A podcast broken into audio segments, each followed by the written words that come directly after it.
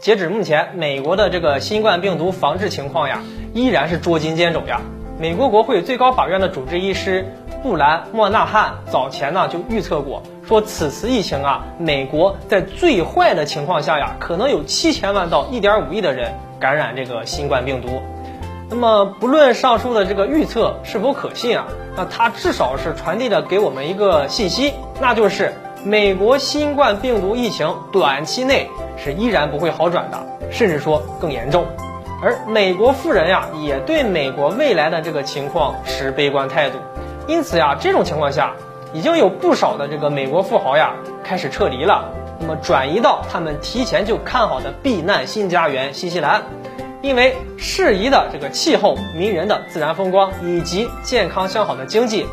悠然自在的生活方式和投资回报高的这个房地产行业与充满活力的股市，新西兰这些年呢一直啊在美国这个富豪心中啊都扮演着紧急避难所的重要角色。包括对冲基金的这个先驱朱利安·罗伯逊，德克萨斯州的这个瑞星科技总经理加里·林奇。还有好莱坞的著名导演詹姆斯·卡梅隆等等，都将这个新西兰视为自己的后路。那么这次疫情升级以来啊，硅谷的一些居民呢，也开始把这个目光投向了新西兰。相关专家还表示啊，说在疫情的冲击下，这个美国的医疗体系很可能陷入崩溃。尽管美国拥有世界上顶级科学家和医疗专家，但在应对疫情时啊，他们的这个管理措施却是脆弱和不堪一击的。那这或许啊也是大批的美国富豪紧急撤离的导火索之一，但其实啊早在二零一九年啊这个撤离行动就已经开始发生了。因为严重的养老金债务问题啊，伊利诺伊州自二零零零年以来啊就已经损失了一百五十万人了，其中呢就有近五千名百万富翁。除了伊利诺伊州以外啊，美国还有许多城市啊也暗藏着债务金融的定时炸弹。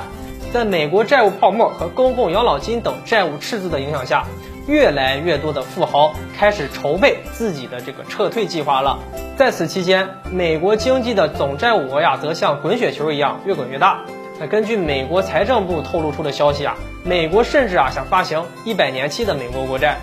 但与此同时呢，全球范围内的投资者呀，都开始逐渐的减少了。那么美债的持有，美元债务泡沫呀，岌岌可危了。这次美国的疫情大爆发很可能会促使更多的美债持有者呢加入到抛售美债的行列中，在这种情况下，美国富翁大批量的迁移啊，很有可能呢会加重投资者对美债的这种悲观看法，进而呢加快了美国经济陷入新一轮的大萧条。而对这种未来的担忧呢，又将促使更多的富豪逃出美国，从而形成一个恶性循环。在疫情没被控制的情况下，离开美国的富豪是否真的能够达到自己的这个应许之地呢？那么失去大量富豪的地区经济又是否会因此受到影响呢？甚至出现危机呢？我们也只能拭目以待了。好了，本期的内容就和大家聊到这里，我们下期节目再见。